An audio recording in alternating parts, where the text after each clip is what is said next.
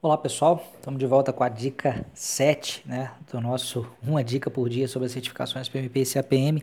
Hoje falando sobre mais uma dúvida, não uma dúvida, né, dessa vez ninguém me perguntou a respeito disso não, eu que achei que é um assunto importante de tratar. Na verdade até teve uma dúvida sim, mas foi lá dentro do meu curso, Fórmula da Certificação PMP e CAPM, a gente está vendo o módulo de aquisições agora e, e surgiu uma, uma questão não exatamente igual a essa que eu vou colocar aqui para vocês, mas que me fez lembrar né, é, é, desse, desse importante ponto, que são as diferenças entre os diversos tipos de auditoria dentro do PMBOK. A gente tem três tipos principais de auditoria: auditorias de qualidade, auditorias de riscos e auditorias de aquisições.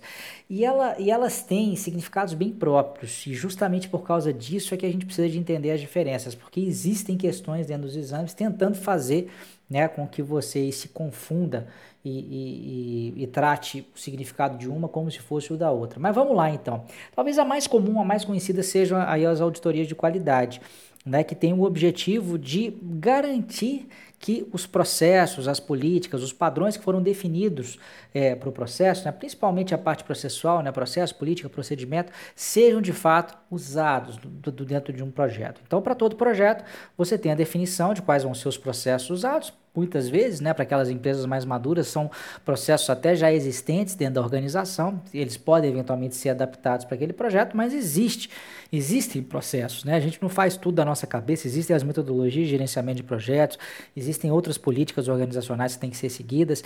Então, as auditorias de qualidade servem para reforçar, para garantir que esses processos sejam executados de fato e, e, e, também nesse processo aí de garantia eles acabam sendo melhorados, né? Porque eventualmente pode às vezes é, haver alguma argumentação no sentido de não estou utilizando porque o processo tem esse problema ou aquele outro problema. Então a auditoria serve além de reforçar, serve para ao longo do tempo ir melhorando os diversos processos, tá? As auditorias de risco já têm uma função diferente. Elas servem para checar se aquilo que está sendo feito em relação ao gerenciamento de riscos em um determinado projeto está sendo efetivo. Então, repare que a auditoria de qualidade checa mais conformidade. Os processos estão sendo usados. Essa é a ideia. A auditoria de risco é, é, é já um pouco diferente. É a, as atividades de gerenciamento de riscos especificamente, elas estão surtindo efeito? Aí não é mais simplesmente estão sendo executadas. Né? Eu posso eventualmente estar identificando riscos, posso eventualmente estar qualificando riscos, quantificando riscos, é, encontrando respostas é, para aqueles riscos, planejando respostas para os riscos, mas esse meu processo pode estar sendo feito de uma maneira muito ruim. Eu posso estar fazendo isso de uma maneira amadora, eu posso estar identificando respostas que não vão servir para nada, que não estão de fato mitigando o risco, que não estão de fato eliminando aqueles riscos que eu gostaria de eliminar. Então, a auditoria de risco serve para isso, não apenas e simplesmente checar se está sendo executado, mas também e principalmente se está sendo efetivo. Tá?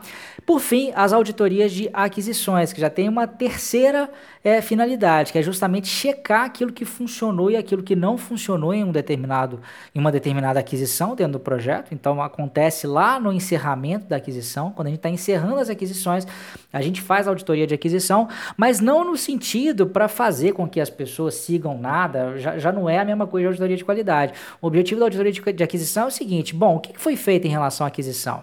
Como é que a gente fez a nossa seleção de fornecedores?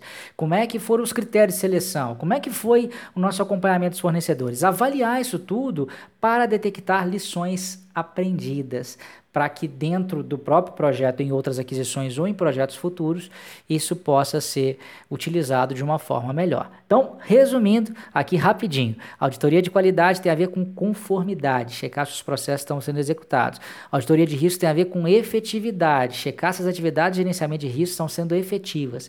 E auditoria de aquisição ou de aquisições tem a ver com lições aprendidas, é entender o que, que funcionou e o que, que não funcionou para em situações futuras a gente aplicar aquilo que a empresa tem de melhor, tá? Guarde isso aí, certamente vai te ser útil aí em alguma questão do exame PMP ou CAPM. Mais uma dúvida um pouco mais técnica hoje, mas eu acho que pode te ajudar aí, tá bom? grande abraço e até a próxima.